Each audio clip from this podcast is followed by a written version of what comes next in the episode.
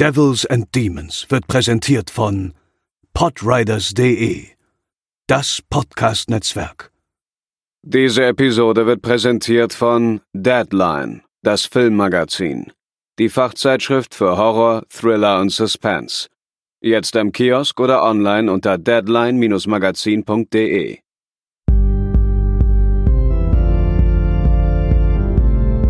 They're coming to get you, Barbara. For you.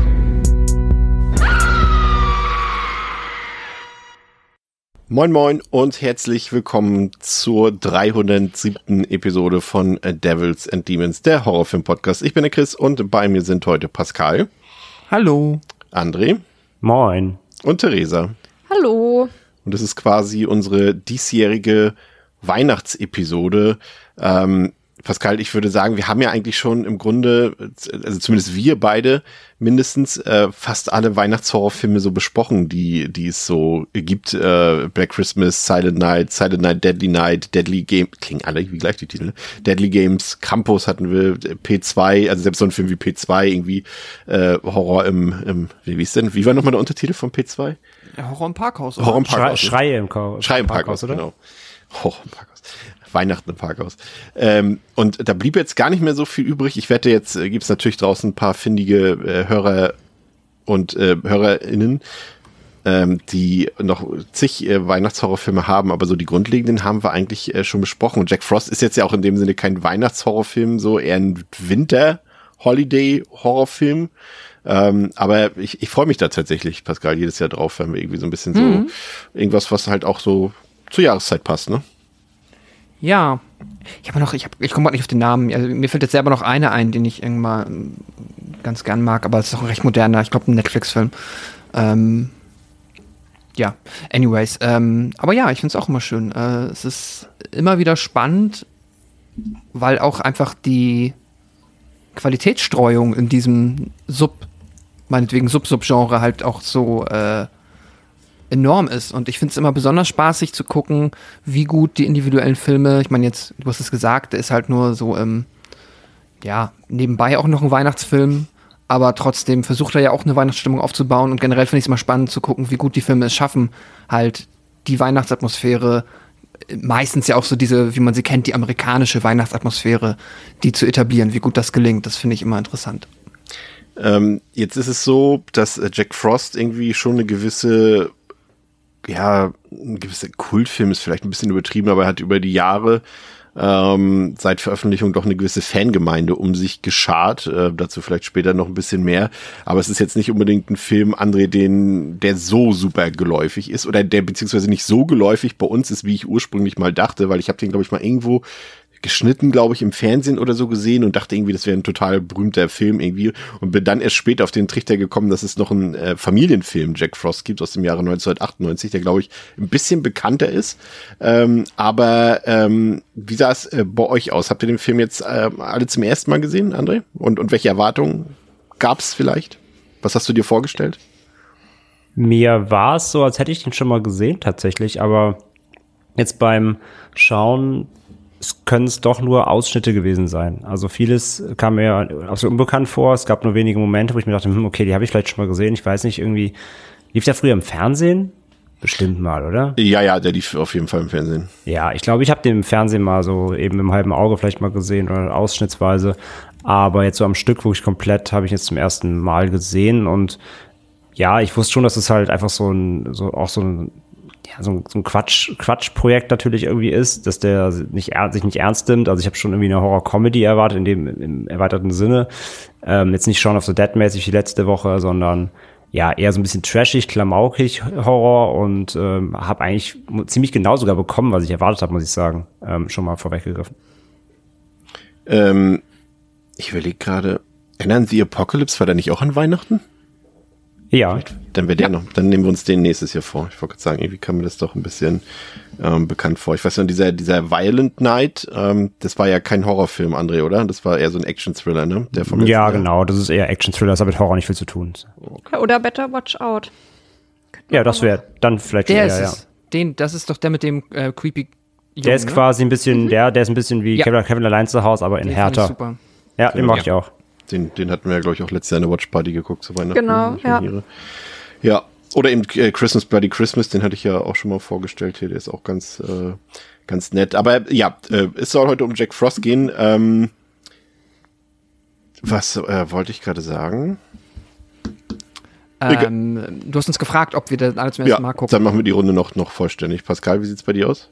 Ja, auch zum ersten Mal und Erwartungen ähm, weniger einfach nur sehr gespannt, ob es also vielmehr wie sie äh, den, äh, ja, die Spezialeffekte und oder Kostümarbeit um den Schneemann äh, drumherum bauen, äh, weil das, das war meine Erwartung, dass das mit Sicherheit eine ähm, schwierige Aufgabe ist, Ja. einen dynamischen Schneemann zu erzeugen. Vor allem, wenn, wenn man dann später erfährt, äh, welches Budget dafür zur Verfügung steht. das, das dann einiges erklärt. Theresa, wie bist du an den Film rangegangen?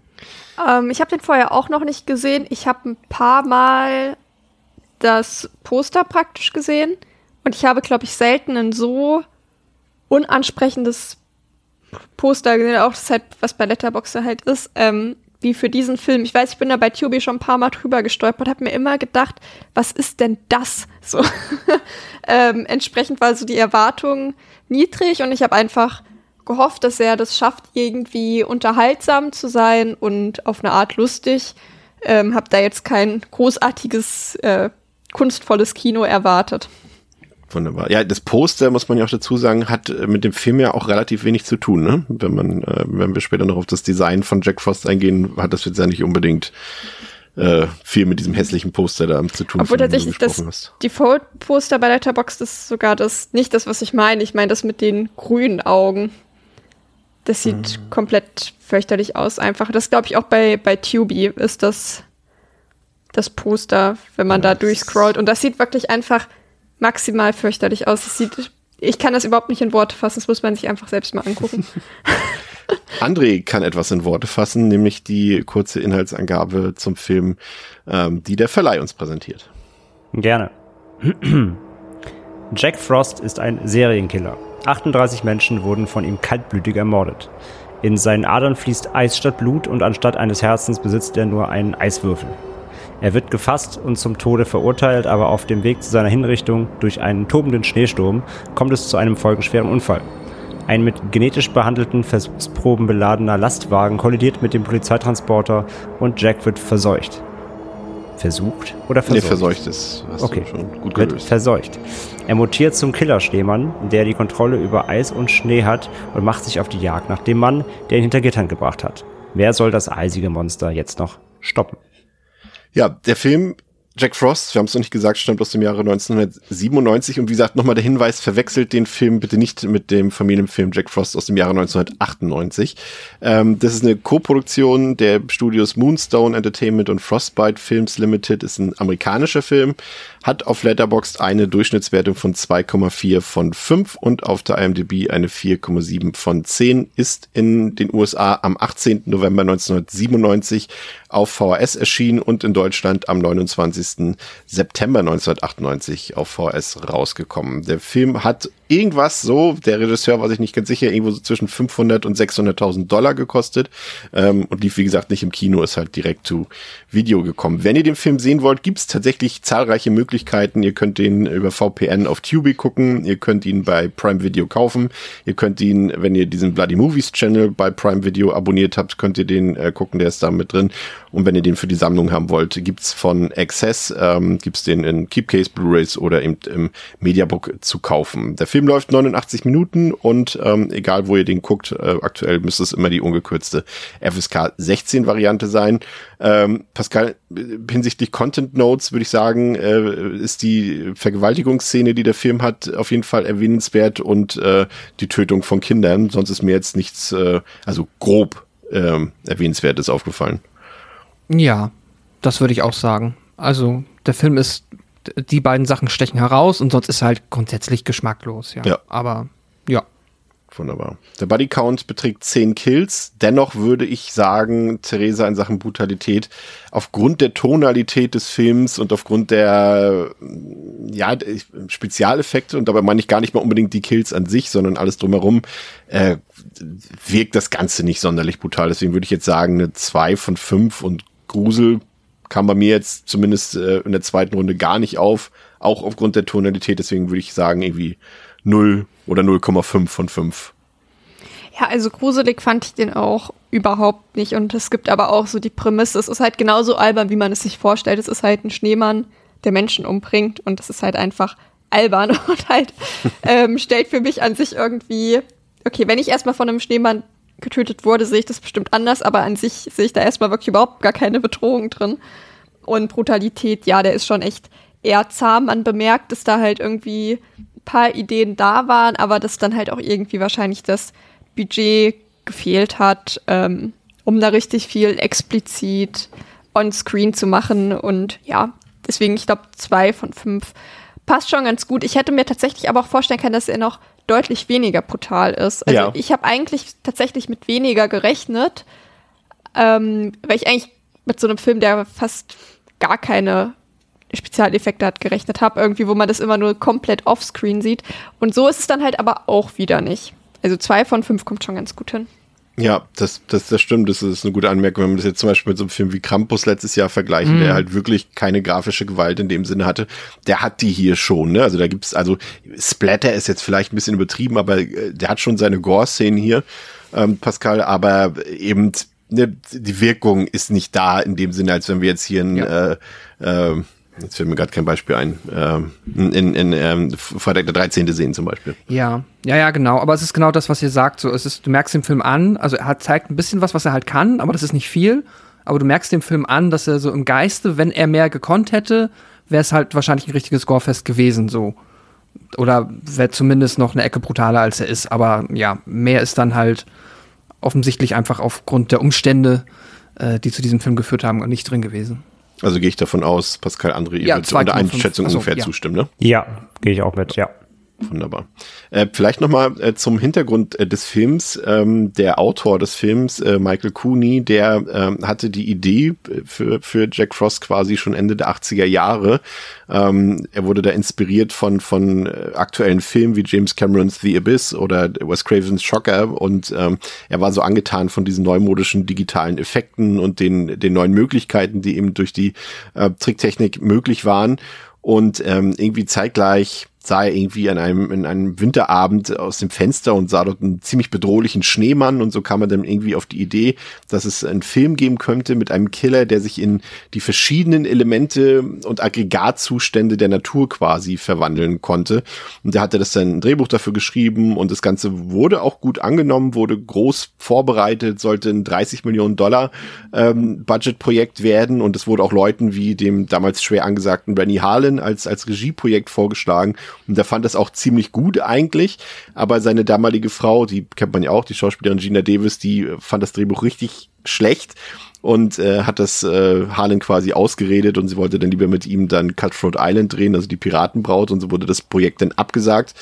Und Michael Cooney ging dann so ein bisschen desillusioniert von Hollywood zurück nach England, aber eine andere Produktionsfirma wurde dann auf dieses Projekt aufmerksam äh, und hat gesagt, wir machen das mit dir, aber 30 Millionen Dollar Budget können wir nicht machen.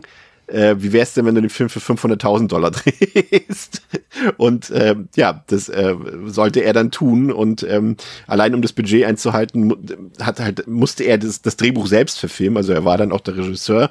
Ähm, es ging 100.000 Dollar für den Cast drauf, äh, da man auch, äh, da er Wert drauf legte, dass es eben Gewerkschaftsschauspieler äh, sind. 50.000 Dollar gingen an Screaming Mad George, der eben den Schneemann anfertigte und dann blieb dann am Ende äh, nicht mehr so viel übrig. Und ursprünglich sollte der Killer äh, eben seine Form verändern und seinen Aggregatzustand ändern und so weiter.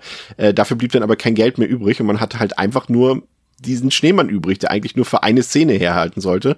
Und letztendlich aufgrund des mangelnden Budgets ähm, ja die Hauptfigur des Films wurde. Und so konnte er natürlich seinen ernsten Thriller, den er eigentlich drehen wollte, also wenn ihr euch nur so ein bisschen erinnert, so, so Schocker-Stil, ähm, ja, daraus wurde nichts. Und äh, jetzt, wenn wenn ihr so hört, äh, Pascal, was daraus wurde, kann man sich das gar nicht mehr vorstellen, was er eigentlich da für eine Idee hatte, ne?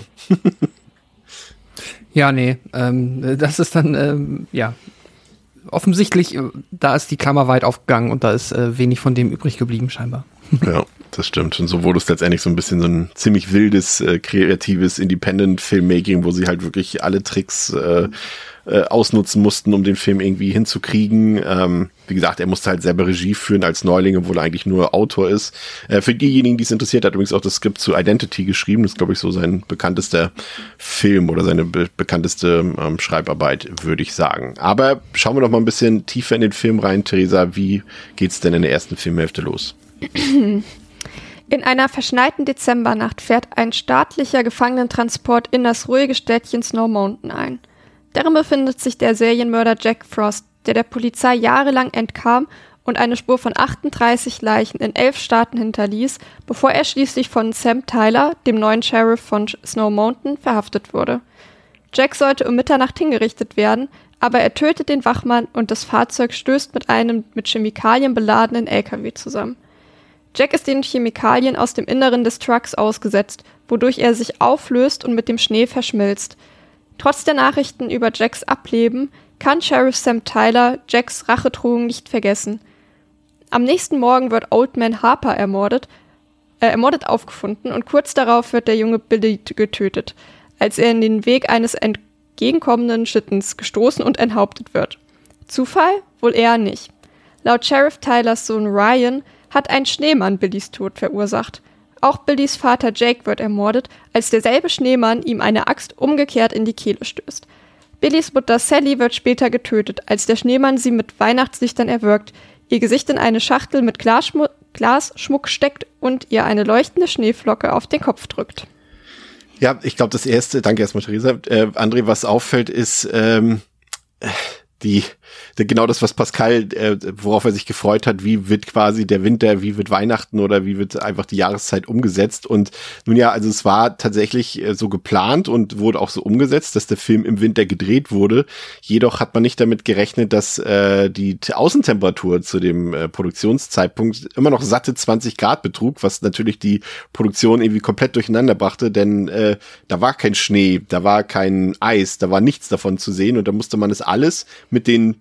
beschränkten Mitteln, die man hatte, äh, künstlich erzeugen. Also Schnee und Eis wurden quasi dort mit Schaum und äh, Wolle erzeugt, was man im Film, äh, glaube ich, sehr auffällig und äh, sehr omnipräsent auch erkennen kann. Und man sieht auch im Hintergrund oft grüne Wiesen. Die Bäume haben alle noch äh, grünes Laub überall. Äh, auch am Anfang diese, diese Unfallstelle von dem äh, Transporterunglück dort, das sieht halt so aus, als würden die dort auf so ausgelegter Bettwäsche weißer irgendwie äh, reden. Und auch am Anfang diese Schneeskulpturen dort im Stadtzentrum, die sehen halt aus wie mit Raffaello gemacht. Ne? Also es ist schon irgendwie, ähm, ja, ich sag mal so, sie haben das Beste draus gemacht, aber ich fand persönlich, André, so richtig Winteratmo kam bei mir nicht auf. Nee, gar nicht. Also wie du schon sagst, man sieht's halt auch, ne? Gerade wenn man ein bisschen mal drauf achtet, ähm, gerade im Hintergrund, dann merkt man eben, das sind keine Schneelandschaften. Ne? Oft sind irgendwie die Bäume halt, wie gesagt, viel zu grün und das ganze Environment, sie haben es versucht hier und da zu kaschieren, aber ganz gelungen ist es halt einfach nicht. Nee, man sieht richtig, dass es halt, das ist, als ob du auf so eine Skipiste gehst, die halt eben komplett künstlich erschaffen wurde. Das sieht alles artifiziell aus, weil es eben einfach, ähm, ja, nicht real, nicht real ist. ähm, es passt halt irgendwie ein bisschen zu diesem ganzen Overall, ähm, ja, Schaumstoff-Look, ne? Also auch Jack Frost selbst sieht ja auch nicht gerade nicht gerade äh, hochwertig aus in seiner äh, in seiner ganzen Pracht. Äh, aber es passt irgendwie dazu. Es ist ein bisschen so ein bisschen Muppet-mäßig alles, so ein bisschen Puppentheater. Ähm, deswegen äh, passt es irgendwie schon wieder rein, aber ja, es fällt auf jeden Fall auf, wenn man mal ein bisschen drauf achtet. Pascal, wie traurig warst du, als du das Ergebnis gesehen hast und deine Vorstellung, wie es sein könnte am Anfang? Oh, es ist schon, ja, also das Ding ist, es gibt ja diese eine Szene, wenn sie dann da ähm, versucht haben, halt so alles, was sie offensichtlich so an Christmas, ähm, Weihnachtsdeko und Kunstschnee hatten, dann vor diesem, vor dieser einen Ladenzeile ja. oder so in der Innenstadt aufzubauen. Und du hast dann halt auch am Anfang so einen großen Shot, wo du das komplette Haus siehst. Ähm, und dann diese eine, diese Pseudoschneemänner, die da, da gebaut werden. Ja, kommt es sieht wirklich halt aus wie Kokos, ne? Ja, es genau, es sieht genau, es sieht so aus wie äh, ja Raffaello Kokos Kram, überhaupt nicht wie Schnee. Und das Haus ist halt auch nicht schneebedeckt, die komplette Straße ist es nicht. Dann hast du halt diesen strahlenden Sonnenschein dabei. Und ich meine gut, den gibt's im Winter auch, aber ja, es ist einfach nee, es ist wirkt halt ähm, überhaupt nicht äh, so, als ähm, würde das hier irgendwie in einer ähm, ja, winterlichen Weihnachtswelt spielen. Ähm, das ist, äh, ja, ich meine, aber da kann ich jetzt im Film irgendwie schlecht böse sein, aber ähm, deswegen auch eher noch Kudos, dass man es irgendwie versucht hat, aber ja, so richtig gut geklappt hat das nicht. Nee. Ich wusste auch nicht, ob, ob, ähm, wie heißt denn das, wenn da so die äh, Eiszapfen und so runterhängen von der, ähm, mhm. wie heißt denn, ach, mein Gott, die simpelsten Sachen fallen mir halt wieder nicht ein, ähm, aus der Regenrinne quasi, wie, die da immer so runterhängen und das, die waren halt ja da aus Papier oder irgendwie so gemacht und ich wusste jetzt nicht, soll das jetzt Weihnachtsschmuck sein? Oder wollten sie jetzt uns verkaufen, dass das echte Eiszapfen sind, die da runterhängen von der Regenrinne? Ich habe es nicht so ganz, nicht so ganz verstanden. Theresa, kam bei dir ein bisschen äh, frostige Atmosphäre auf oder auch eher milde belächelt von dir? Die Versuche. Ähm, ja, ich muss mal wieder sagen, dass ich da nicht so doll drauf geachtet habe und mir ist es gar nicht so krass aufgefallen. Wahrscheinlich wieder ein Mix aus, ja, nicht so einem guten Fernseher und keine Ahnung, was das für eine Qualität auf Amazon hatte. ähm, aber es, ja, das mit den, das zum Teil schon ein bisschen grün ist, dass ich auch dachte, ja, auch die Bäume, die sehen gar nicht so jetzt nach Winter aus. Das ist mir schon auch aufgefallen. Aber ich finde, es war allgemein trotzdem irgendwie so eine winterliche Stimmung in dem Film. Bei mir kam die schon so ein bisschen zumindest auf.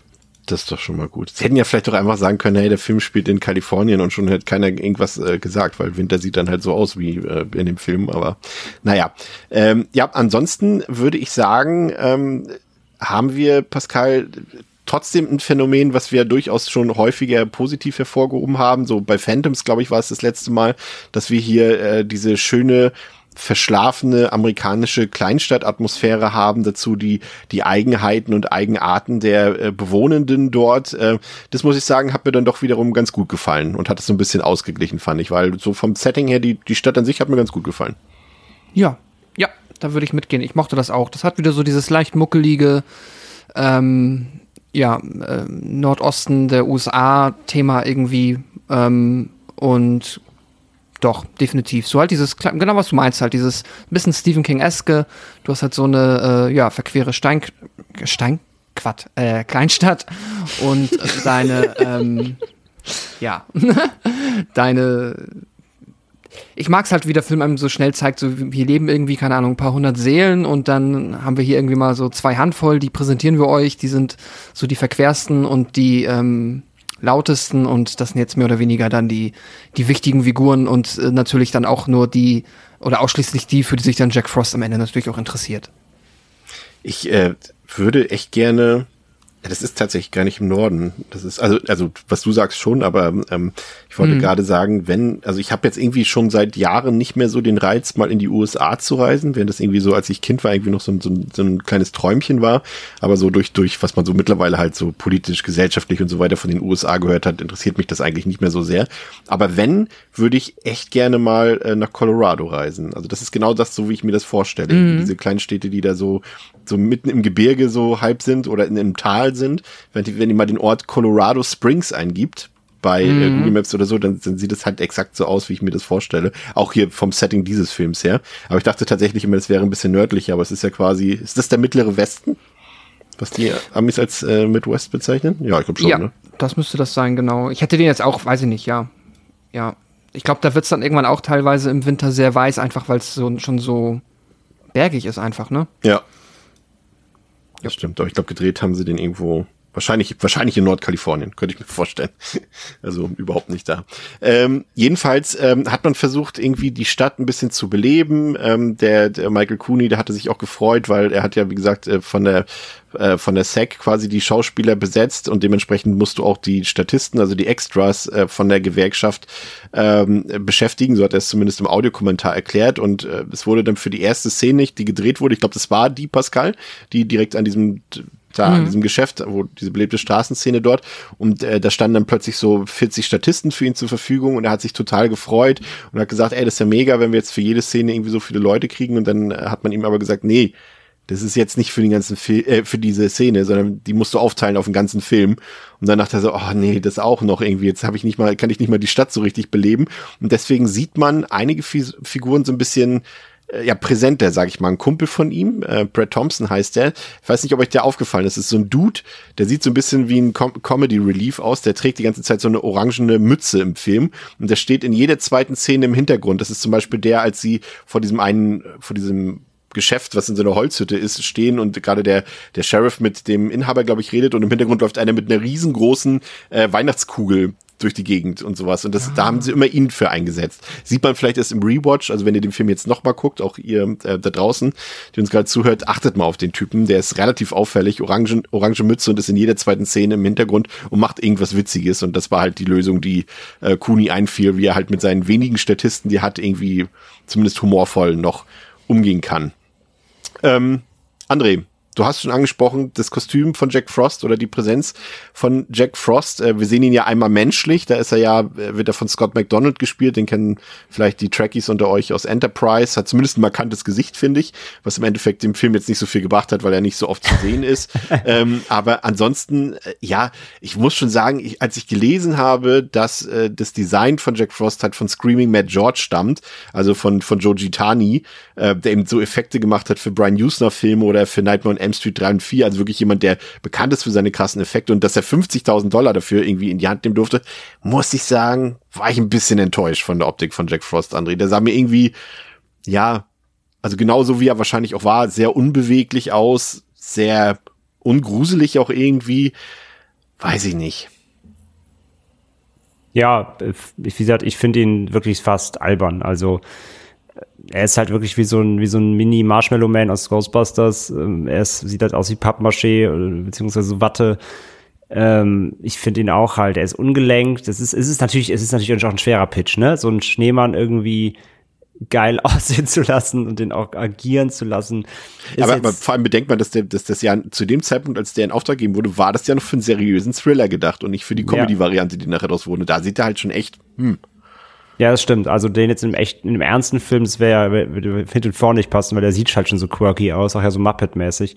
Von daher, also ja, er ist halt zweckmäßig irgendwie und sie haben versucht, irgendwie das Beste draus zu machen, glaube ich, irgendwo, aber es ist schon underwhelming, definitiv. Wie gesagt, zu dem Comedy-Ansatz, es passt irgendwie, weil es alles halt so ein bisschen off ist und quirky und albern. Aber wenn das mal wirklich eine ernsthafte Horrorfigur sein sollte, dann äh, gute Nacht. der basiert ja auf, auf der gleichnamigen Jack Frost-Legende, die mir tatsächlich nicht bekannt ist. Ist wohl irgendwie eine, eine nordische oder irgendwie angelsächsische Legende, glaube ich, aber die haben hier quasi eine US-Version draus gemacht und er soll angeblich so funktionieren wie Väterchen Frost, aber aus eher so einer Schabernack-kindlichen Perspektive. Also der treibt halt gerne Unfug, spielt Streiche, die eben auch mal ausarten können und gefährlich werden können. So ein bisschen Max und Moritz-Style habe ich mir da irgendwie so drunter vorgestellt. Und hier ist es ja, André, so ein bisschen umgesetzt, habe ich das Gefühl, so ein bisschen Terminator-Style, ne, weil er ja natürlich seine Molekülstruktur auch ändern kann. Also er kann ja. sich halt verflüssigen und dann wieder zu Schnee oder Eis werden und so weiter. Ähm, wie fandst du denn die Idee generell, den hier als Killer darzustellen? Vielleicht jetzt mal Comedy ein bisschen ausgeblendet, so generell als, als Grundidee. Fandst du das okay? Fandst du das nett oder? Hm? Ja, an sich schon. Wie gesagt, ich finde, es ist halt schwierig. Also es, es ist schon grundlegend, finde ich, ein schwieriger Pitch zu sagen, wir haben halt einen Schneemann als, als Killer. Das ist einfach, den wirklich irgendwie ernst zu nehmen, in dem Sinne darzustellen, ist halt einfach nicht einfach. Und äh, wie gesagt, den auch so agieren zu lassen und den irgendwie beweglich und dynamisch zu machen und den irgendwie Kills machen zu lassen. Ähm, so von daher, also es, ich finde die Ideen kannst du machen, aber es ist halt nicht einfach. So und ähm, ja, ich finde halt, wie sie es gelöst haben, in weiten Teilen ganz gut, bis, äh, also okay bis gut. Klappt halt mal in manchen Szenen besser, in manchen schlechter, auch so gerade in Totalen und so weiter. Sie haben versucht ja auch schon immer wieder ja, auch nur Detailshots zu machen und so, um nicht immer das ganze Übel preiszugeben. ähm, aber prinzipiell, wie gesagt, klar, natürlich kannst du aus allem irgendwie ein Monster machen, so. Aber wie du auch sagst, er auf den Plakaten sieht er auch deutlich finsterer aus, ne? Auch äh, die, die, die allgemeine Optik entspricht, entspricht aber eigentlich wirklich eher so dem klassischen Schneemann. Nur in so Detailshots sieht man halt dann, wenn er irgendwie den Mund aufreißt, wenn es irgendwie zu beißen, dann hat man halt zum Beispiel solche Eiszapfen-Szene irgendwie. Aber er sieht jetzt auch nicht per, per se aus wie ein Monster, sondern eher wie halt wirklich wie ein Schneemann. Ja, das stimmt. Äh, Theresa, was mir gefallen hat, ist der Ansatz, dass zwar von vornherein klar ist, dass es hier alles überzeichnet ist, dass es ja mehr oder weniger eine Horrorparodie ist, die teilweise ins, äh, Pascal hat schon gesagt, ins Geschmacklose abdriftet. Aber was mir gefallen hat, ist der Punkt, dass die Figuren nicht so agieren. sondern die Figuren im Film, zum Beispiel jetzt auch die, die Hauptrolle, die von Christopher Alport gespielt wird, der den Sheriff ja spielt, äh, leider auch zu früh verstorben, ich glaube 2008 an einem, an einem Skiunfall habe ich gelesen, ähm, aber dass die Figuren halt Jack Frost als ernstzunehmende Bedrohung wahrnehmen. Und das hat mir wiederum ganz gut gefallen, weil so hat für mich die Tonalität eigentlich ganz gut funktioniert. Also ich kann mich lustig machen über den Film, aber die Figuren tun es im Film selbst nicht. Und das fand ich eigentlich ganz gut. Ja gut, ich sag mal, wenn man sich da so ein bisschen reinversetzt, der ist ja nun mal Sheriff und wenn halt ihm da die Leute wegsterben, muss er das ja irgendwie ernst nehmen und dann zu denken, es ist ein Schneemann, ist vielleicht irgendwie erstmal komisch, aber wenn das dann offensichtlich der Fall ist, warum sollte man das dann nicht ernst nehmen, wenn da halt ja auch wirklich die Menschen sterben? Und was finde ich halt in dem Film auch ganz gut rauskommt, ist ja eben dieses Kleinstadtding, so jeder kennt jeden und ähm, dieser FBI-Typ, der dann vorbeikommt, der macht sich da ja auch dann ein bisschen lustig drüber, dass ähm, ja der, der Sheriff dann, dann sagt so, ja, wir müssen noch bei Jack und Sally vorbeigucken, weil nicht irgendwie sagt, ja, bei den Bewohnern der Stadt oder keine Ahnung, sondern dass man da so, dass alle halt per Du sind und dass es halt für alle total schlimm ist, wenn da irgendjemand stirbt, weil alle einander kennen.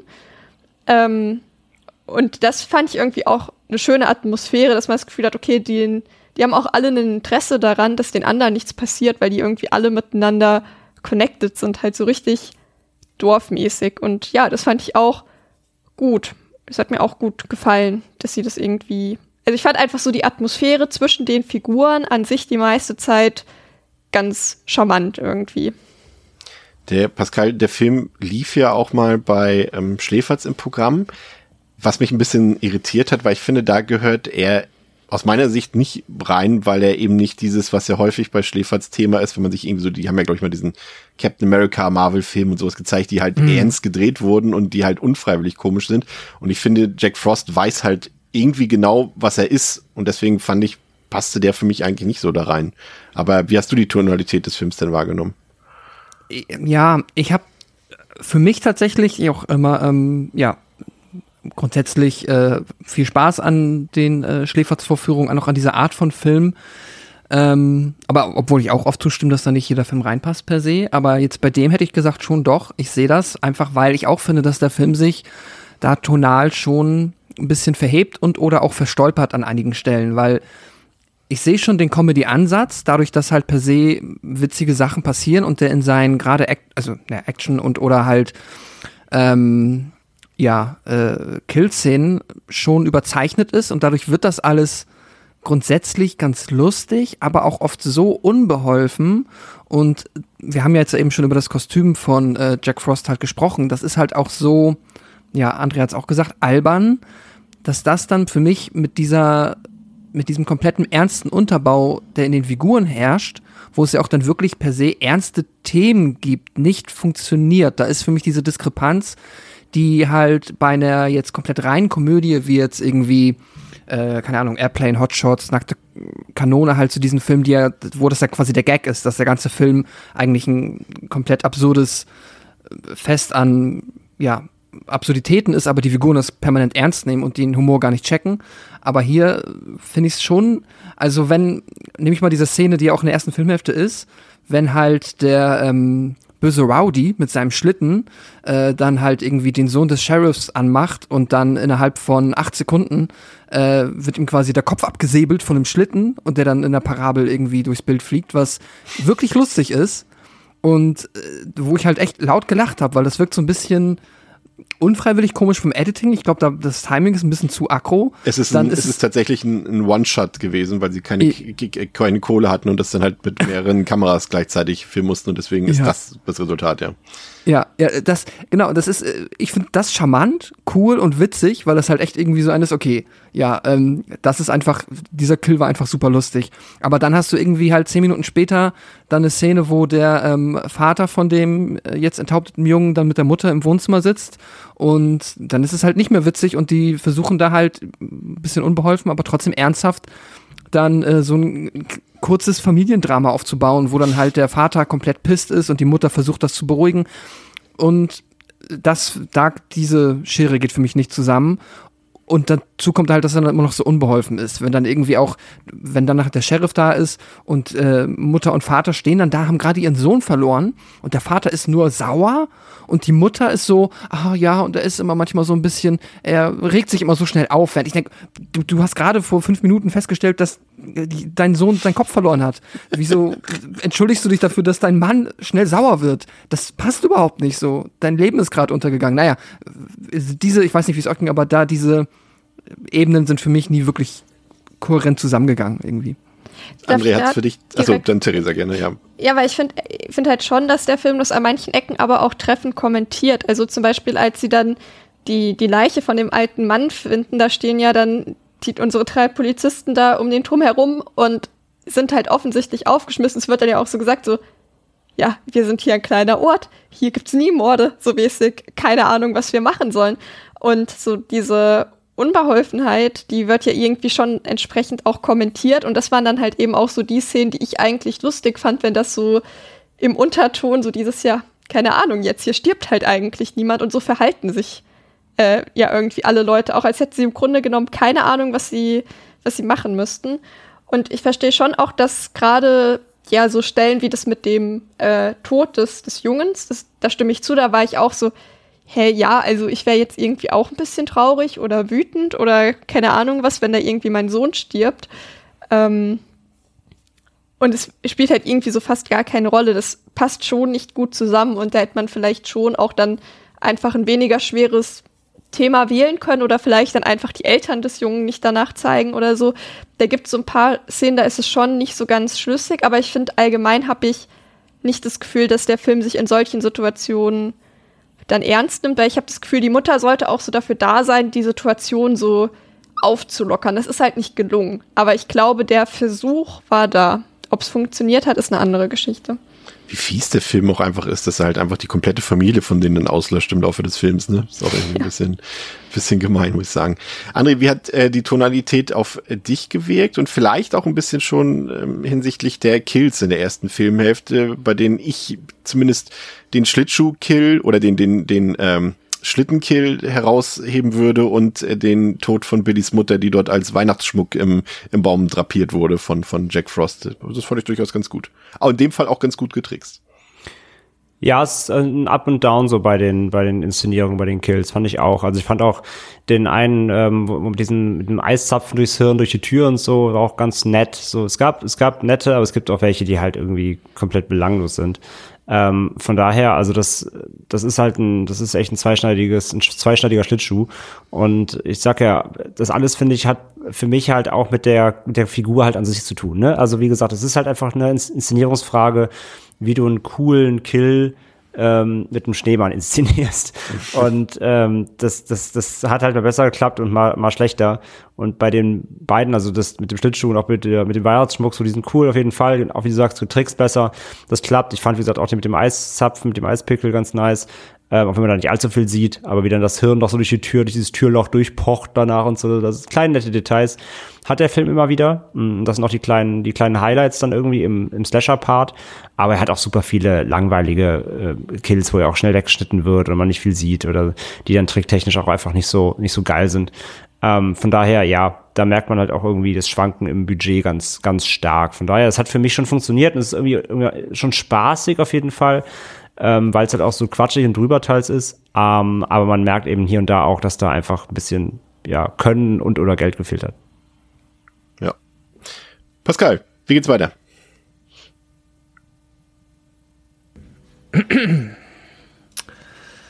Die FBI-Agenten Menace und Stone treffen in Snow Mountain ein und überzeugen den Sheriff, eine 24-stündige Ausgangssperre zu verhängen und seine Beamten auszusenden, um alle Einwohner der Stadt einzusammeln. Hilfs-Sheriff Chris Pullman wird getötet, als der Schneemann den Beamten mit einem Polizeiauto überfährt. Billys ältere Schwester Jill und ihr Freund Tommy schleichen sich in das Haus des Sheriffs, um seinen Wein zu stehlen und Sex zu haben. Der Schneemann tötet Tommy mit Eiszapfen und gibt vor, Badewasser zu sein, um Jill anzulocken. Jack verschmilzt dann wieder mit Jill in der Wanne, fängt ihre Arme in seinen Schultern ein und vergewaltigt sie mit einer Karotte im Schritt, während er sie immer wieder gegen die Wand schlägt und schließlich tötet. Der Schneemann kehrt mit dem Polizeifahrzeug zum Revier zurück und stellt Sam schließlich zur Rede. Agent Stone gibt sich als Vertreter des Chemikalienunternehmens, das an Genforschung arbeitet, zu erkennen. Der Schneemann stellt sich als mutierter Jack Frost heraus. Stone enthüllt auch, dass die menschliche Seele als Chemikalie existiert und dass die Säure verwendet werden sollte, um die DNA für den Fall einer nuklearen Katastrophe einzuschließen. Sie versuchen, Jack zu vernichten, indem sie ihn in die Luft jagen, indem sie Sprühdosen in der Polizeistation freisetzen und eine Kugel auf ihn abfeuern, aber es gelingt ihnen nicht. Dann treiben sie Jack mit einem Föhn in einen Ofen, in dem der Schneemann verdampft. Jack kondensiert, tötet Stone und verwundet Manners. Jack sperrt Sam und Ryan in seinem Auto ein, aber Sam entkommt, indem er versehentlich die Haferflocken, die Ryan ihm gemacht hat, auf Jack wirft und den Kopf des Schneemanns verbrennt. Ryan hatte Frostschutzmittel in die Haferflocken getan, weil er glaubte, dass es sein Vater vor dem Erfrieren bewahren würde. Sam Mit bittet meins. seinen, F ja, ähm, dann stirbt man halt anders, das ist schon richtig. Äh, Sam bittet seinen Freund Paul, die Ladefläche seines Trucks mit Frostschutzmittel zu füllen. Jack jagt Sam durch die Hallen einer Kirche und erwischt ihn schließlich, wobei er ihm einen Eiszapfen in die Brust rammt und ihn fast tötet. Der mit Frostschutzmittel gefüllte Lastwagen kommt jedoch gerade noch rechtzeitig und Jack und Sam stürzen durch ein Fenster auf die Ladefläche des Lastwagens. Jack Frost schmilzt im Frostschutzmittel und das Frostschutzmittel wird zurück in die Container geschüttet und tief unter dem Boden von Snow Mountain vergraben. Sams Frau Anne bemerkt, dass die Staatspolizei auf dem Weg ist. Als Paul Sam fragt, was sie ihnen sagen werden, sagt Sam, wir werden ihnen sagen, dass es zu spät ist. In einem der Behälter blubbert es jedoch, was zeigt, dass Jack noch am Leben ist. Ja, vielen Dank, Pascal. Ähm, eine Sache, die mir an dem Film gefällt, André, das sind so ein paar Kleinigkeiten, wenn sie wirklich so ein paar, wo, du- wo du merkst, okay, haben sie eine niedliche Idee oder hier wissen sie mal was mit sich anzufangen, mal ein bisschen was Originelles. Sind so ganz kleine Sachen zum Beispiel, als äh, man sieht, wie Jack Frost quasi äh, das Co- Cop-Auto ja kapert dort und den einen Cop dort überfährt und wie er einmal nochmal so seinen Kopf dreht zur Kamera und man das Gefühl hat, er lächelt, obwohl da eigentlich gar nichts passiert an seinem äh, an seinem Kostüm. Aber ich glaube, ähm, ja, wahrscheinlich haben sie die Szene einfach nur genommen, um zu zeigen, hey, unser Kostüm kann sich doch ein bisschen bewegen. Ne? Ja, absolut. Wir haben Dynamik im Kostüm. Er ist Ja. quasi, er ist quasi äh, flexibel und beweglich. Ja. Ja, Die Szene paar ist, ganz- ist ganz lustig. Das ist, das, das meine ich auch. Das ist auch ganz, das ist auch ganz nett, ja.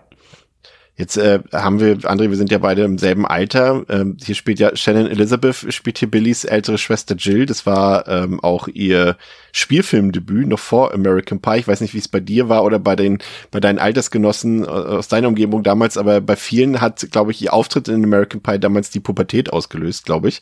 Habe ich zumindest äh, so in Erinnerung gehabt. Auf jeden Fall ist es ganz lustig, dass sie im Zuge der Promo äh, zu 13 Geister, den sie ja später gedreht hat, immer behauptet hat, dass das ihr erster Horrorfilm wäre, was natürlich gar nicht stimmt, weil wir wissen ja, sie hat in Jack Frost mitgespielt, aber ihr Manager bat wohl im Zuge des späteren Erfolgs ähm, von Shannon Elizabeth darum, dass Jack Frost quasi förmlich aus ihrer Filmografie zu streichen ist. Also man durfte dann keine Werbung mehr mit ihrem Namen machen und so weiter und sie selbst sollte das auch bloß nicht erwähnen, damit niemand ihre Jugendsünden quasi hier äh, zu Gesicht bekommt. Ja, äh, hatten wir ja auch schon öfter, ne? Solche Early äh, Entries in der in der Film in der in der Filmhistorie, die dann irgendwie totgeschwiegen werden sollen, weil man sich heute dafür schämt. Ähm, erinnere ich da an, an TCM und sowas. Ähm, von daher ja, nicht unüblich in der Branche, wenn man gerade mit solchen Filmen einsteigt und dann natürlich auch gerade so eine Szene hier dreht. Ähm, aber ja, ansonsten natürlich, äh, wie du gesagt hast, dann durch American Pie natürlich sogar in der Durchbruch in dem, in dem Sinne, der 90s Durchbruch ähm, ja, von daher kann ich ein bisschen verstehen, dass man dann vielleicht Jack Frost dann nachher so ein bisschen unter den Teppich kehren möchte.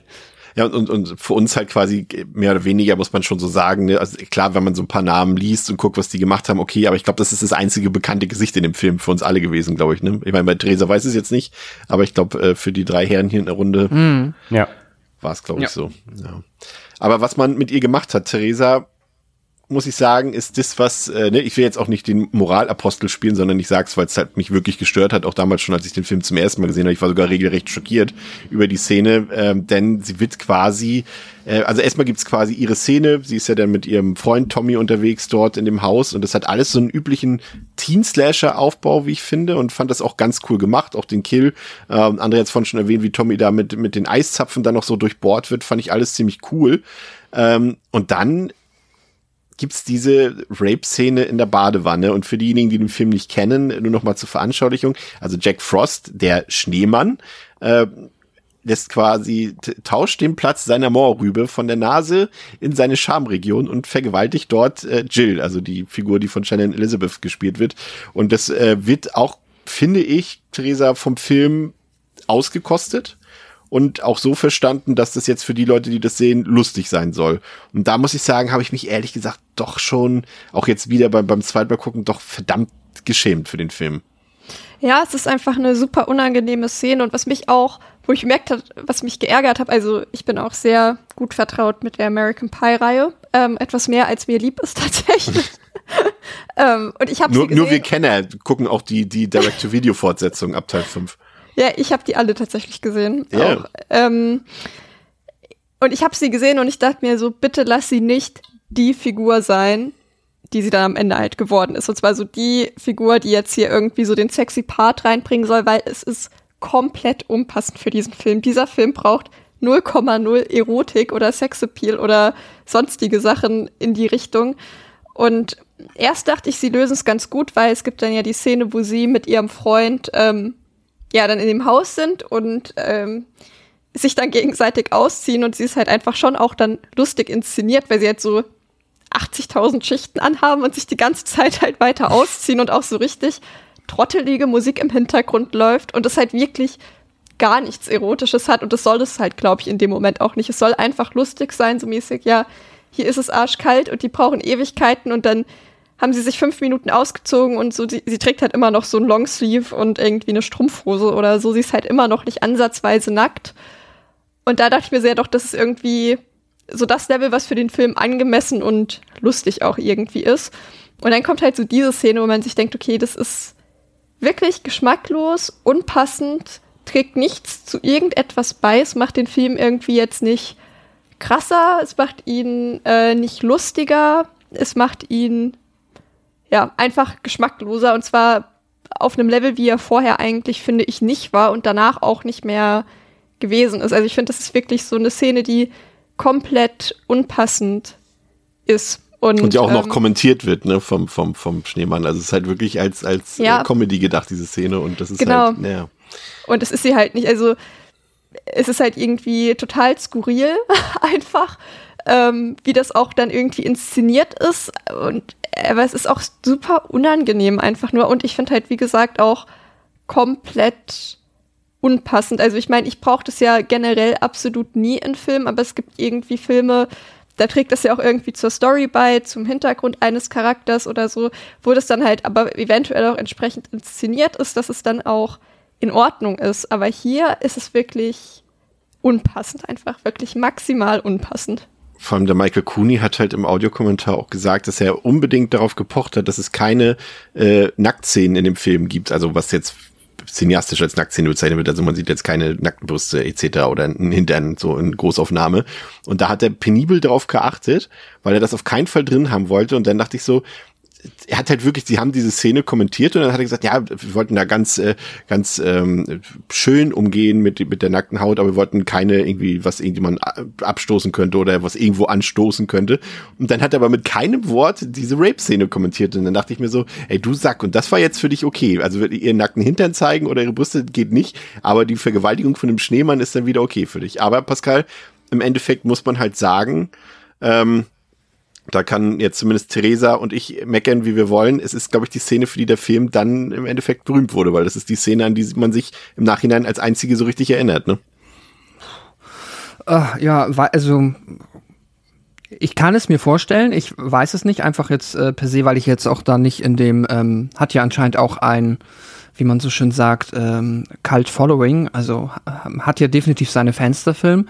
Ich weiß nicht, ob das dann auch quasi die ähm, Schlüsselszene ist, die dazu geführt hat und oder halt sehr beliebt ist.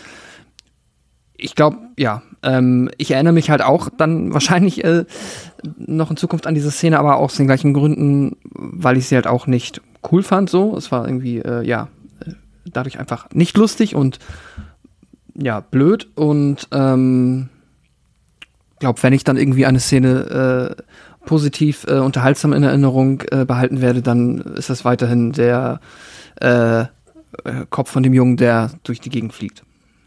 Und das ist ein bisschen schade, André, irgendwie, ne? weil wenn man sieht, eigentlich diese Szene ist ja durchaus aufwendig gedreht. Ne? Also ich habe, äh, er hat das im, auch im Audiokommentar gesagt, dass sie halt da ein, eine von, glaube ich, zwei Szenen oder so, die halt ein echtes Set waren, weil äh, ne, man sieht ja, wie der riesige Fr Jack Frost auf einmal da rauskommt aus der Wanne und dafür mussten sie halt die Wanne quasi dreieinhalb Meter über den Boden hochziehen sozusagen und äh, Jack Frost dann mit einem Lift hochheben sozusagen in der in der Wanne und das ist schon äh, durchaus eigentlich bemerkenswert und auch anerkennenswert, wie ich finde, aber ja, weiß ich nicht, wie, wie siehst du das Outcoming dieser dieser Szene? Konntest du, also wenn du das lustig findest, ist es auch okay, aber ähm, konntest du damit mehr anfangen als wir oder hast du dich auch eher ein bisschen äh, zumindest gewundert über das, was da passiert?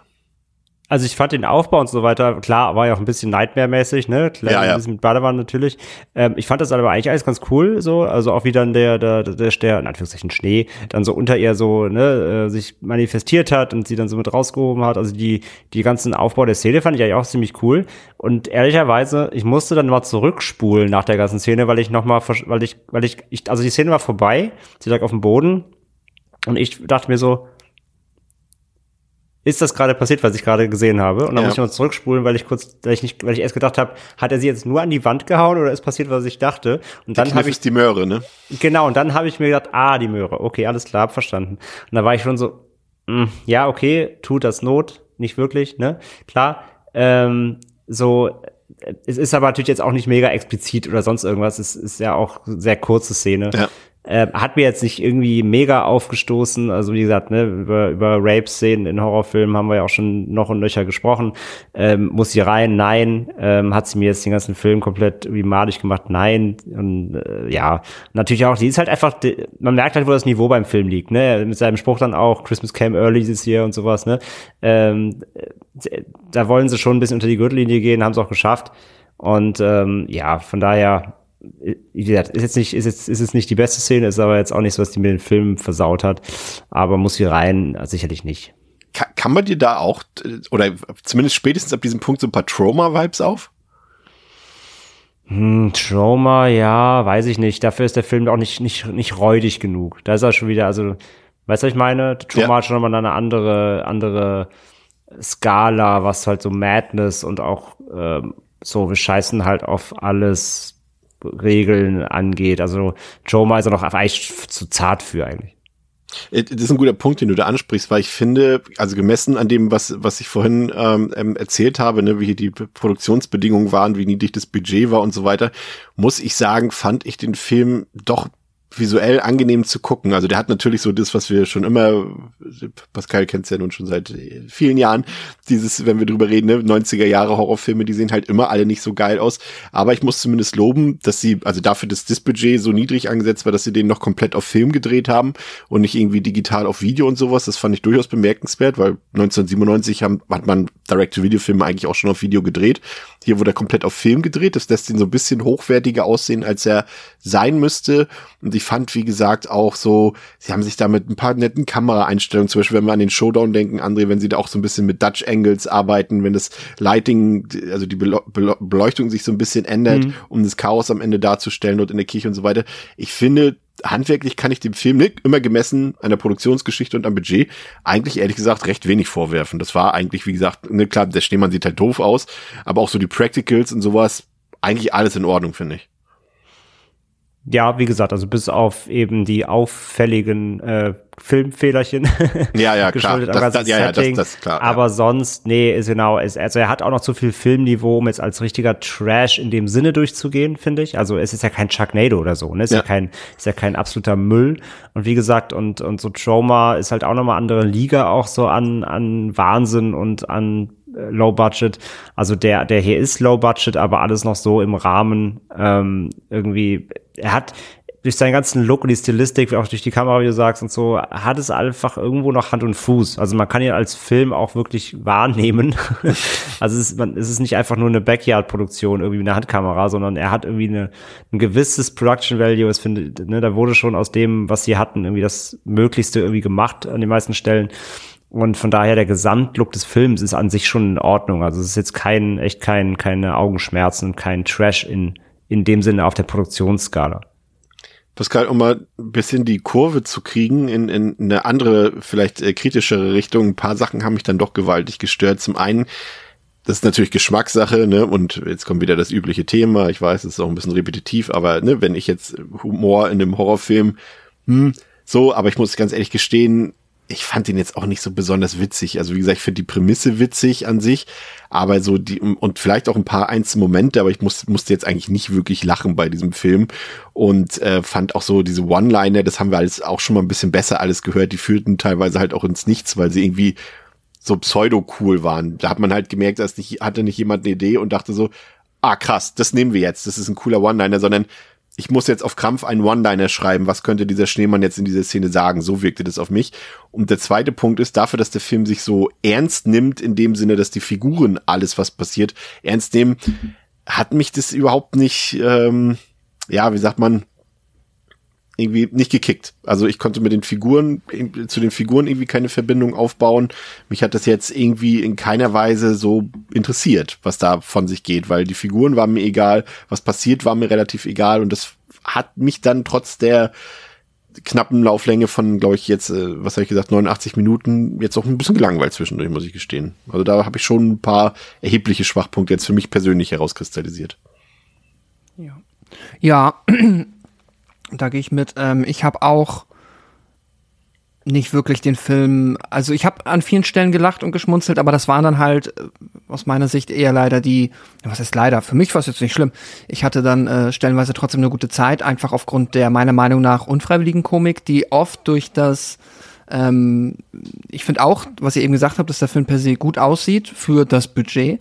Ähm, ich finde, er sieht ein bisschen älter aus, als er ist einfach. Wirkt irgendwie fast noch wie so ein Ende 80er Film, aber per se hat er eine vollkommen ordne, or, also vollkommen ordentliche Optik dafür, aber das Editing finde ich halt so fürchterlich. Und das ist halt leider auch gerade auf der Comedy-Ebene ein Problem, weil die Gags oder die coolen Sprüche, die sie halt versucht haben reinzubauen, die dich dann irgendwie auflockern sollen, die dich durch den Film ähm, ja unterhalten sollen, abseits der Kills, weil ne, ist ja auch nicht nur ein Killfest, die gehen einfach im Timing meiner Meinung nach komplett unter. Das wirkt immer und auch manchmal im Schauspiel ehrlicherweise. Äh, diese beiden, ähm, die auch so ein bisschen Comic Relief sind, zumindest dieser Doktor, die halt von außen kommen, die dann auf einmal da sind und immer ja sehr oft diese One-Liner droppen ähm, die man so krampfhaft cool wirken teilweise, aber das funktioniert immer nicht so richtig. Die Gags gehen sich einfach oft, ähm, ja, zünden einfach nicht, weil die vom Timing schlecht sind oder wie gesagt schlecht geschauspielert. Und die Szenen, wo ich dann immer gelacht habe, sind die, wenn das Editing einfach das Timing so verhunzt, dass es halt äh, ja, witzig wirkt einfach. Wie eben gesagt bei dem Schlittenkill, wenn auf einmal so wirklich zwischen der Szene, wo der Junge noch mit dem kleinen Jungen schimpft und sein Kopf fliegt durch die Luft, äh, gehen wirklich nur acht Sekunden. Oder halt, ja, wenn sie später immer wieder versuchen, den Schneemann zu töten und dann irgendwie einmal draufschießen mit dieser komischen Spezialwaffe, mit dem Laser und dann ähm, nur weil die Kugel quasi den Schneemann getroffen hat, dann schon Cut, der Satz kommt, es geht ja doch, ich kann ihn ja doch erschießen und dann Cut, Schneemann steht wieder auf und das ist alles so unbeholfen und so, ja, ähm, das stimmt. Wirkt sehr amateurhaft einfach dadurch. Das fand ich, äh, also der Film, ja, schafft es nicht, glaube ich, aus dem, was er möchte, Comedy zu erzeugen, sondern halt nur dadurch, dass er halt an vielen Stellen so ulkig durch die Gegend stolpert. Was, äh, wie sieht's bei dir aus, André? Hat das für dich besser funktioniert oder? Ja, wie gesagt, ich stimme da, ich stimme da quasi ein. Also, ähm, es, es liegt halt, wie gesagt, immer für mich am, am für mich spielt das ja das Gesamt, das Gesamtwerk immer das Ding. Ne? Also mhm. Ähm, ich, ich, ich bin da an sich bei Pascal. Äh, sag ja, die Inszenierung ist super holprig und sie mussten halt voll viel kaschieren, das merkst du halt. Ähm, der Gesamtlook, wie gesagt, geht für mich klar aber eben, es gibt für mich halt viele, viele kleine Stellschrauben, die den Film halt wirklich dann auch irgendwie noch unter den Scheffel stellen, als er eigentlich selber müsste irgendwo. Und das liegt halt wirklich auch daran, äh, Kameraarbeit, aber eben auch, wie gesagt, dann teils die, die Schnitte, ähm, und auch, ich finde auch die, den Cast sonst nicht so prall, muss ich auch sagen halt, ne, der, der, der Cast war auch so ein bisschen holprig. Und das alles zusammen eben lässt den Film halt, wie gesagt, insgesamt schon irgendwie sehr, sehr, ja, äh, so richtig unrund wirken. Und das, also, ich muss sagen auch, dass so spaßig er dann irgendwo war, ähm, so der Dilettantismus, wie Pascal gerade schon gesagt hat, der hat es dann schon auch immer wieder so ein bisschen runtergedrückt für mich. Ne? Also ich wollte ihn auch irgendwie, Ja. ich, ich wollte ihn auch lieber mögen, als ich es am Ende habe. Das ist auch schon mal so ein bisschen äh, kleiner Spo Spoiler Richtung Fazit. ähm, ich hätte ihn gerne eigentlich sogar lieber gemocht, als, als ich ihn nachher habe. Ich hatte echt so, wie er am Anfang schon gesagt, ich hatte ein bisschen die Hoffnung auf so einen Weihnachts-Horrorspaß, aber eben so, also das wird kein jährliches Play bei mir, so das kann ich jetzt schon sagen. Hat hat's also erzählerisch für dich auch nicht funktioniert? Also wie gesagt, da habe ich ja gesagt, das war so für mein für mich der Knackpunkt, dass mich halt das was dort passiert eher kalt gelassen hat und weniger interessiert hat. Ha, ich meine, klar, ich verstehe schon, dass mich das jetzt emotional nicht mitnimmt, wenn das jetzt eine äh, Horrorkomödie in dem Sinne ist. Aber wir haben ja den Vergleich zur letzten Woche mit Shaun of the Dead zum Beispiel. Der äh, packt mich doch auch emotional mehr, obwohl es ja im Prinzip auch eine Horrorkomödie ist. Ähm, und und äh, auch bei einem Film wie Zombieland und so weiter. Also man kann das ja durchaus auch machen, dass die Zuschauenden involvierter sind und trotzdem was zu lachen haben. Und ich finde, das gelingt dem Film halt nicht. Nee, überhaupt nicht. Also mir war der, also mir war das ganze, die ganze Handlung eigentlich nur egal, ehrlich gesagt. Die, die bringt halt nicht, die transportiert halt nichts. Also das, was auf dem Spiel steht, kommt nicht an. Das ist, das ist alles so dämlich albern. Ähm, nee, muss ich sagen, also Storytelling war hat der Film für mich, also ist, nur, ist halt, ist halt da, damit irgendwas passiert. Aber ansonsten, nee, transportiert wird er für mich gar nichts. Theresa, hat die Story für dich funktioniert? Besser funktioniert als für uns? Oder oh, jetzt kommt wieder der Zeitpunkt, wo ich eine Redewendung brauche und mir nichts einfällt. Oder stimmst du mit uns ein? Das ist richtig. Ähm, ich muss sagen, ich habe die Story zum Teil nicht so ganz verstanden. Also, weil ich habe das, das kam halt aber eher so gegen Ende, dass ich irgendwann dachte, habe ich nicht aufgepasst oder ergibt es einfach keinen Sinn, weil das mit Jack Frost, das eher das mit den Chemikalien, das war ja ein Unfall. So hatte ich es verstanden und nicht geplant. Und warum gibt es dann jemanden, der da offiziell drüber informiert ist, der das so klingen lässt, als wäre das ein richtiger Plan gewesen? Oder war das jetzt einfach nur Zufall, dass diese ähm, ja, neue Biowaffe da transportiert wurde und er ausgerechnet damit in Kontakt kam. Das war sowas, wo ich bemerkt habe, okay, dieser Charakter geht für mich nicht auf, der so die Lage erklären soll. Da habe ich mich, hab ich, wie gesagt, zwischendurch gedacht, ob ich nicht aufgepasst habe, aber dann dachte ich so, nee, ich glaube nicht, dass es an mir lag. Ich weiß es nicht, ob ihr das beantworten könnt, ob es an mir liegt oder nicht. Also ich glaube, ich, also ich habe das Problem auch ein bisschen gehabt Okay. wie du und war auch, weil ich mir darüber gar keine Gedanken gemacht habe und dann wurde es plötzlich auf einmal ein Thema. Ähm, meine ist jetzt beim zweiten Mal etwas besser verstanden zu haben. Also es war schon ein Unfall. Also es war jetzt, glaube ich, nicht beabsichtigt, dass jetzt äh, Jack Frost quasi in Kontakt mit den Chemikalien kommt. Aber die Behörden wollten, glaube ich, generell die Existenz dieser, äh, dieses Zeugs ähm, verdeckt halten, glaube ich, und den Ah, okay. Zweck dafür. Ist das richtig, Pascal? Ich habe einfach Hoffnung, weil du passt immer am besten auf bei sowas. so habe ich es auch verstanden. Das ist halt dann, was der Doktor später dann ist halt, ah, ja, das ist äh, halt so quatschig, dass es äh, ja irgendwie auch wieder so unglaubwürdig wirkt. Aber ja, ich glaube, dann haben sie halt die komplette Spezialeinheit dieser supergeheimen Ultramission, nämlich den einen Typen mit der Pistole und den Doktor in diese Stadt geschickt, um das Problem zu lösen. Was halt mega, also wow. Und dann, ich, ich musste lachen, als er dann da sitzt und sagt, nicht mal irgendwie die Regierung oder so weiß von diesem Spezialprogramm. Ich und der da. Ähm, ja, das war schon, war schon ein bisschen quatschig. Aber ich glaube, darum geht's grundsätzlich, ja. Ja. Und wie Ja, gesagt, genau. Ich glaube, die Logik brauchst du da nicht groß hinterfragen. Genau, aber das war halt das Problem, dass diese Figur reinkam, dass ich dann irgendwann nachgedacht habe, was passiert da eigentlich und warum passiert das? Und das war, glaube ich, dann der Fehler, weil vorher habe ich mir da keine Gedanken drum gemacht. Und ich glaube, das war so eine Komplexität, die hätte die Story nicht gebraucht. Es hätte, glaube ich, einfach gereicht, wenn er mit, wenn man wusste, okay, der hat jetzt hier irgendwie Chemikalie, irgendwas ist da passiert, scheißegal was genau, der tötet jetzt halt Leute, ne? Ist ja nicht weiter wichtig eigentlich, was da genau passiert. Und das ist, glaube ich, das haben sie fast ein bisschen zu komplex gemacht, weil so gut geht's dann doch wieder auch nicht auf am Ende. Ähm, und ähm, ich, ja, finde halt gerade so diese Szenen, wo sie halt so ein bisschen dieses Trottelige des Films kommentieren, fand ich am besten. Und ich glaube, dass ich ähm, das Problem hatte, und nicht das Problem, ich hatte, glaube ich, eher den Vorteil, dass ich so was Unterirdisches erwartet habe, dass ich überrascht war, wie wenig slapstickig auch der Humor ist. Ich hätte Ja. gedacht, also gerade in der ersten Filmhälfte, ich hätte gedacht, dass da viel mehr richtig plumpe Witze und sowas drin sind und diese One-Liner, die kommen dann ja eigentlich auch eher von Jack Frost und den finde ich tatsächlich am uninteressantesten. Ich finde eigentlich so diese, ja, diese kleine tollpatschige Sheriff-Geschichte viel interessanter als diesen Killer. Der interessiert mich im Grunde genommen gar nicht. Und da war ich dann halt eher überrascht darüber, dass der Film das die meiste Zeit eigentlich schafft, eben nicht dieses geschmacklose Level zu erreichen und trotzdem auf eine Art unterhaltsam zu sein. Also von dieser einen Szene ja. mal ausgenommen. Und ich glaube, ich war einfach sehr positiv überrascht, weil ich was komplett Unterirdisches erwartet habe.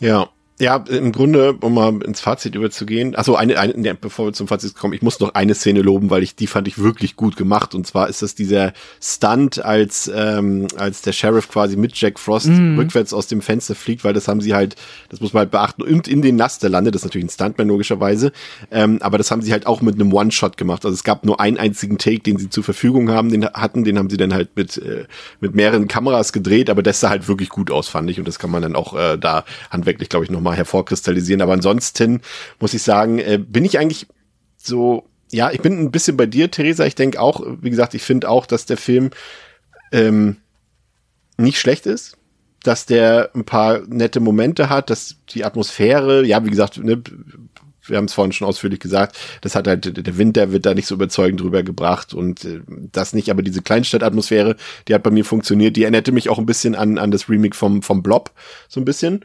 Ähm, das hat für mich soweit okay funktioniert. Den Sheriff mochte ich eigentlich auch ganz gern. Das war so die einzige Figur, mit der ich so ein bisschen äh, mitfiebern konnte.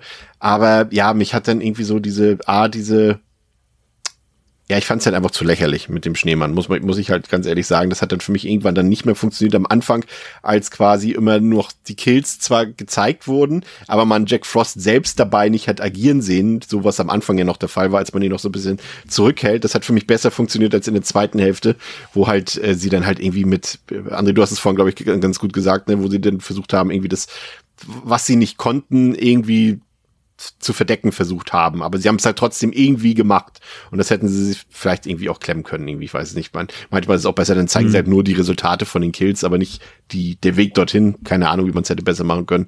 Ähm, ja, fand es wiederum ganz gut, dass er das so seriös, im Unsinn seriös durchgezogen hat. Das hat, hat ihn für mich jetzt äh, ähm, auch vom Trash abgehoben und dadurch konnte ich ihn auch besser konsumieren als so einen reinen Fun-Splatter-Film in dem Sinne ja, ich weiß nicht. Wie gesagt, die Vergewaltigungsszene hat bei mir, äh, sorgt bei mir für einen, für einen Abzug auf jeden Fall. Aber ansonsten finde ich, kann man den schon ganz gut gucken. Aber ich glaube, Pascal, du hast es gesagt, ist jetzt kein Film, den man jetzt jedes Jahr guckt, irgendwie, der jetzt nicht auf nee, die, auf die Holiday-Rotation äh, Ich glaube, André hatte das gesagt, ja. ja. ja. Aber ich äh, stimme da durchaus zu. Ja. ja. Ähm, dafür ist er dann, ja, da ist er halt nicht unterhaltsam genug für. Ja, und irgendwie auch nicht so, ja, man, ich finde, das ist ganz gut. Der Film, ich finde ihn ganz gut, aber ich gewinne ihn irgendwie nicht lieb dabei. Also das ist jetzt keiner, der mir jetzt irgendwie, wo ich sage, ach, das ist ein sympathischer Film, den guckt man doch gerne, da fühle ich mich gut bei oder sowas. Das, das eben gar nicht. Aber wie gesagt, Produktionsgeschichte hin oder her, ich finde ihn ganz okay. Würde ihm irgendwas, ich bin mir nicht sicher, ich habe ihm beim ersten Mal zweieinhalb gegeben. Jetzt, äh, wo ich durch den Audiokommentar noch ein paar Sachen erfahren habe, die ich euch auch erzählt habe, wo dann ein paar Sachen bei dem man sagen kann, okay, das verzeih ich dem Film jetzt eher, wo ich weiß, dass da auch, er hat auch gesagt, irgendjemand hat sich da, ist mit Teilen des Geldes durchgebrannt, wir wissen bis heute nicht, wo das ist. Und auch, dass der Film dann ein Videohit wurde. Niemand hat daran Geld verdient, außer angeblich eine Person, von der man bis heute nicht weiß, wer das war. Aber er und die Schauspieler und die sonstigen Beteiligten haben von dem Geld eigentlich gar nichts gesehen. Also das, da habe ich dann so ein bisschen Mitleid und so bekommen und habe ihn jetzt auf eine 3 aufgewertet, aber irgendwo dazwischen bewegt er sich jetzt für mich. Also ich heute mal keine feste Wertung, ich sag 2,5 bis 3 irgendwo in dem Bereich. André. Ja, von mir, also ich äh, muss auch sagen, wie gesagt, ich habe halt Weihnachts-Horror-Spaß erwartet. Und das habe ich auch irgendwo so bekommen. Also ich habe schon irgendwie grob erwartet, dass das nicht komplett Müll wird. Sie hat ein paar Ausschnitte kannte ich, habe wie gesagt, dass es jetzt kein kein ähm, ähm, Asylum wird. Das wusste ich ja äh, mit irgendeinem äh, CG-Schneemann aus dem PowerPoint-Generator so, sondern dass das schon irgendwo noch ein bisschen Hand und Fuß hat mit Practicals und so. Von daher, also ich habe schon bekommen, was ich erwartet habe. Ich hätte irgendwie, wie gesagt, nur noch gerne mehr mit Spaß gehabt. Und irgendwie fehlte das. Wie gesagt, die Story ist halt so wirklich belanglos hoch 10. Ähm, das ist einfach nur mit alles Mittel zum Zweck die Idee, so einen Schneemannkiller zu haben, ist wie gesagt an sich super cool, kannst du machen. Ähm, ich finde ihn halt nicht horrormäßig genug, also er könnte gerne mehr monstermäßig tatsächlich sein. fand halt das Design so, ist halt, klar, es ist irgendwie witzig, wenn er so ein, Anführungszeichen, normal aussehender Schneemann anfängt zu morden, aber irgendwie, vielleicht hätte er so eine coole Transformation gebraucht oder sowas, so, weißt du, so Schneemann, The Thing mäßig, keine Ahnung, hätte sehr viel machen können, aber die Mittel hatten sie halt nicht. Ähm, von daher, sie haben mit dem, was sie hatten, schon irgendwie was ganz Nettes gemacht, so, aber es bleibt halt immer bei nett. Die Kills sind halt auch nicht wirklich geil. Es gibt ein, zwei Highlights so und ähm, es kommt so nicht richtig aus dem Quark. Und es gibt immer Momente, wo du, wo du halt lachst, also nicht lachst, bin auch da, ich habe nicht gelacht, wo du mal schmunzelst oder was halt ganz, ganz nett ist, wo du ein bisschen unterhalten bist. Und der Film hat an sich ist, der dauert ja auch 90 Minuten, es geht auch alles ja. fix so, das ist alles okay, aber es kommt halt nie so richtig über okay raus so. Und es reicht auch halt, wie gesagt, nicht dafür, auch bei mir, dass der wird in keine Rotation wandern. Das ist jetzt nicht, was man jedes Jahr zu Weihnachten Weihnachten geil, jetzt wieder Jack Frost reinschmeißen, das wird nicht passieren. Ähm, von daher, aber den kann man ruhig mal machen, so jetzt auch gerade jetzt eben klar zur Weihnachtszeit so im Vorfeld, wenn man Bock auf ein bisschen sowas hat, ein bisschen Schwachsinn für zum, zum Berieseln, dann ist es echt ganz nett so und es gibt ein, zwei kleine coole Momente, die, die da auch ähm, äh, ja absolut verdient zu loben sind so, aber eben auch viel Dilettantismus und und ähm, Nonsens so, ne? Damit muss man rechnen. Und von mir bekommt er halt zweieinhalb, so, da fühle ich mich gut mit. So, er ist einfach eine solide zweieinhalb, kann man mal weggucken, aber bleibt halt auch nicht hängen. Theresa. Ja, ich bin ähnlich unschlüssig. Ich habe den auch deswegen noch nicht geratet, weil ich auch mal so mh, hm, jetzt das Gespräch abwarten wollte, weil ich auch als so zwischen zweieinhalb und drei hing, weil irgendwie hat er mich positiv überrascht. Ich glaube, davon profitiert er sehr, dass ich mit was deutlich geschmackloserem gerechnet habe. Ähm, aber dann dachte ich mir jetzt schon auch so, ja, wenn ich den nochmal gucke, habe ich ja diesen Überraschungseffekt nicht mehr, dass der gar nicht so schlimm ist wie erwartet. Und dann, glaube ich, ist der nochmal ein bisschen schlechter dabei. Und ich muss halt sagen, was ich so ein bisschen schade finde, dass ich halt an sich äh, den Jack Frost als Figur total uninteressant irgendwie finde. Und auch als Killer interessiert er mich irgendwie gar nicht, was schon erstaunlich ist bei einem Weihnachtsmann. Eigentlich müsste das ja was sein, wo man denkt, ach ja, das ist irgendwie was Neues und interessant, aber gleichzeitig, weiß ich nicht, hat mich irgendwie da auch diese ganze Prämisse dann nicht so richtig abgeholt. Also das hätte halt auch irgendwie ein regulärer Killer sein können und es hätte irgendwie, glaube ich, für mich gar nicht so einen krassen Unterschied gemacht. Und ja, ja, er ist ganz nett, irgendwie kann man machen, kann man halt aber genauso gut lassen. Es ist jetzt irgendwie kein Film, wo ich sage, ja, ähm, da würde ich den Leuten nahelegen, das irgendwie mal zu schauen. Den kann man echt problemlos auch einfach skippen und gut sein lassen, weil der jetzt nichts besonders gut macht. Und ja, wenn man solche bisschen albernen Filme mag, kann man das auf jeden Fall machen. Aber ich glaube auch, das wird bei mir nicht so schnell wieder passieren. Also ich kann mir vorstellen, dass das jetzt wahrscheinlich gut, ja, vielleicht fünf Jahre oder so dauern, bis ich irgendwann mal denke, ach ja, Jack Frost könnte es mal wieder sein. Dafür ist die Watchlist viel zu lang, als dass der noch mal vorher irgendwie bei mir läuft. Also ja, ich bin da irgendwie auch, ich glaube, fast eher bei zweieinhalb, aber das irgendwie so zweieinhalb ist so ein bisschen zu gemein. Ich habe da so ein bisschen Probleme mit. Vielleicht auch drei. Ich weiß es nicht. Wir lassen Pascal entscheiden. Ja. Ja, ähm, ich finde grundsätzlich von der, ja, dann wirklich meiner Meinung nach auch unnötigen und zugeschmacklosen Szene abgesehen, den Film auch per se charmant. Ähm, jetzt auch gerade nochmal mit dem zusätzlichen Wissen über, der, über die Produktionsgeschichte, dem kleinen Budget und ja, den halt dann auch einfach netten Ideen, wie man dann halt versucht hat, da irgendwie noch einen Weihnachtsfilm draus zu machen. Es ist alles, ähm, wirkt so, als ob er größtenteils das Herz am richtigen Fleck hat und sich dann halt einmal arg im Ton vergriffen hat, ähm, was jetzt aber auch wahrscheinlich nicht unverzeihbar ist.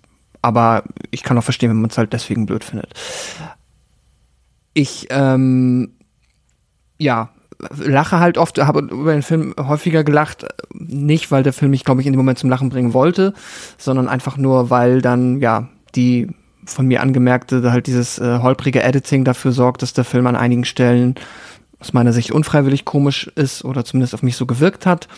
Finde aber auch dann wiederum positiv zu erwähnen, genau das, was du eben erwähnt hast, Chris, nämlich zum Beispiel dann dieses Finale, wo nochmal richtig irgendwie sich auch angefühlt hat, als ob jetzt nochmal richtig in die Vollen gegriffen wurde und äh, irgendwie mit allen Kräften versucht wurde, ja, irgendwie ein ernsthaftes, würdiges Actionende für diesen wirklich vom Konzept ja schon sehr albernen Film zu schaffen. Und das macht ihn dann irgendwie echt sympathisch. Ähm, genau. Und am Ende gebe ich ihm dann, ähm, ja, trotz aller Sympathie und Charme, den ich für den Film empfinde, halt zweieinhalb Sterne, weil ich finde, er ist dafür am Ende leider einfach nicht so gelungen. Und ähm, ja, aber auch so ein bisschen wie Theresa sagt, vielleicht eigentlich, es fühlt sich zu gemein an, aber äh, für mich ist es dann halt auch einfach trotzdem nicht mehr als das. Ja, aber dann sind wir uns im Grunde wenig überraschend dann doch wieder einig so. Obwohl heute hätte ich vielleicht ein bisschen Abweichung erwartet, aber hm, die Leute bekommen das, was sie wollen. Ja, okay, das ähm, war es im Prinzip ähm, für heute. Es gibt noch ein Sequel, Jack Frost 2 Revenge of the Mutant Killer. Der ist äh, noch günstiger gewesen, noch äh, mieser produziert, komplett digital. Ähm, hat sich jetzt niemand von uns angeguckt. Äh, vielleicht ist das irgendwann mal was für Best Worst äh, Sequels. Äh, mal schauen, ob wir uns äh, den nochmal vorknüpfen. Ähm, ich fand es noch ganz witzig, dass sie diesen Familienfilm Jack Frost aus dem Jahre 98 äh, tatsächlich auf den Ideen dieses ursprünglichen Drehbuchs, äh, welches äh, mit Rennie Harlan verfilmt werden sollte als Regisseur, äh, so ein bisschen darauf beruht. Ähm, also äh, haben sie sich doch ein bisschen abgekupfert, also die Namensähnlichkeit. Kein Zufall. Ansonsten würde ich sagen, wünschen wir euch da draußen ein, ähm, ja, wenn ihr es feiert, schönes Weihnachtsfest. Ansonsten auf jeden Fall schöne ähm, Feiertage. Ähm, nächste Woche gibt's äh, Teil zwei von Theresas und meiner Female Prisoner Scorpion Retrospektive. Ähm, von daher, ähm, ja, was soll ich sagen? Äh, Pascal, was, was, was können wir den Leuten noch mit auf den Weg geben zu Weihnachten? Ui. Äh, äh, ja, ähm, oh Gott. Jetzt. Das sind deine letzten Worte für dieses Jahr. Weiß ich nicht, was du jetzt machen möchtest. Theresa und ich können nächste Woche noch Unsinn reden. Äh, das stimmt, ja, äh, keine Ahnung, habt eine, mir fällt nichts ein, was nicht mega das Klischee ist. Äh, habt eine ähm, entspannte Zeit und macht euch keinen Druck, dass Weihnachten besonders schön sein muss. Einfach nur äh, durchkommen reicht vollkommen. Sehr gut. Was, was machst du denn? Bist du zu Hause? Bei, bist du bei den Ja. Hunden? Ich bin bei äh, den Hunden und meiner Familie. äh, also es sind echte Hunde, die nennen ich nenne meine Familie so. ähm, It's the same. Die Hunde Genau. haben auch einen Instagram-Kanal, den könnt ihr auch folgen. Ich folge auch. Sehr gut, ja. Ähm, das stimmt. Ja, äh, genau. Und ähm, ja, wir machen ähm, ganz normal äh, Essen und dann einmal Familie abklappern. Ich bin meistens zwei Tage da. Und genau, das ist vergleichsweise pragmatisch, aber es ist immer nett und schön. Ich freue mich immer. Ich habe es ja auch nicht so weit. Ich glaube, äh, André, bist ja quasi schon mitten dabei, hast du immer dann den etwas aufwendigeren, ähm, wie sagt man, die Tournee, die du dann da fährst. Ja, ist meine große Weihnachtstournee. Jedes Jahr aufs Neue, das stimmt. Auch mit Hunden, ne? Äh, ja, hier mit einem Hund. Am Freitag kommen noch, nee, am Samstag kommen noch zwei. Es sind ja drei Hunde in der Bude. Und äh, genau, und dann wird Rambazamba gemacht. Und äh, ja, bin auch schon in der Heimat jetzt und bleib auch bis Silvester. Und ähm, ja, von mir auch an alle Zuhörenden, äh, danke fürs für das Ja, für das Begleiten und äh, allen eine ruhige Zeit und genießt es, wird runterzukommen gut und äh, hören uns dann alle hoffentlich im nächsten Jahr frisch dann ähm, wieder. Und wenn ihr irgendwie an Weihnachten noch nicht wisst, was ihr machen sollt, dann kommt zu uns auf den Discord und unterhaltet euch einfach mit Gleichgesinnten über Weihnachtshorror. Das ist im Zweifelsfall immer möglich. Das ist eine sehr gute Idee. Niemand sollte auf jeden Fall, es sei denn, die Person will das unbedingt, äh, aber niemand muss an äh, Weihnachten alleine sein und äh, daher, äh, genau, nimmt das Angebot, das andere geschildert habt, gerne wahr. Theresa, ich würde sagen, wir berichten nächste Woche retrospektiv von unseren Feiertagen Ja. ähm, und äh, verabschieden uns äh, deshalb. Also wie gesagt, nächste Woche gibt's auch eine Episode. Wir machen keine Pause und die wird, ist quasi auch live, also die ist nicht vorproduziert äh, irgendwie jetzt schon. Ähm, von daher freut euch drauf und ja, frohes Fest. Bis zum nächsten Mal bei Devils and Demons. Danke für eure Unterstützung. Danke. Äh, ja, Punkt. Danke. Ciao. Tschüss.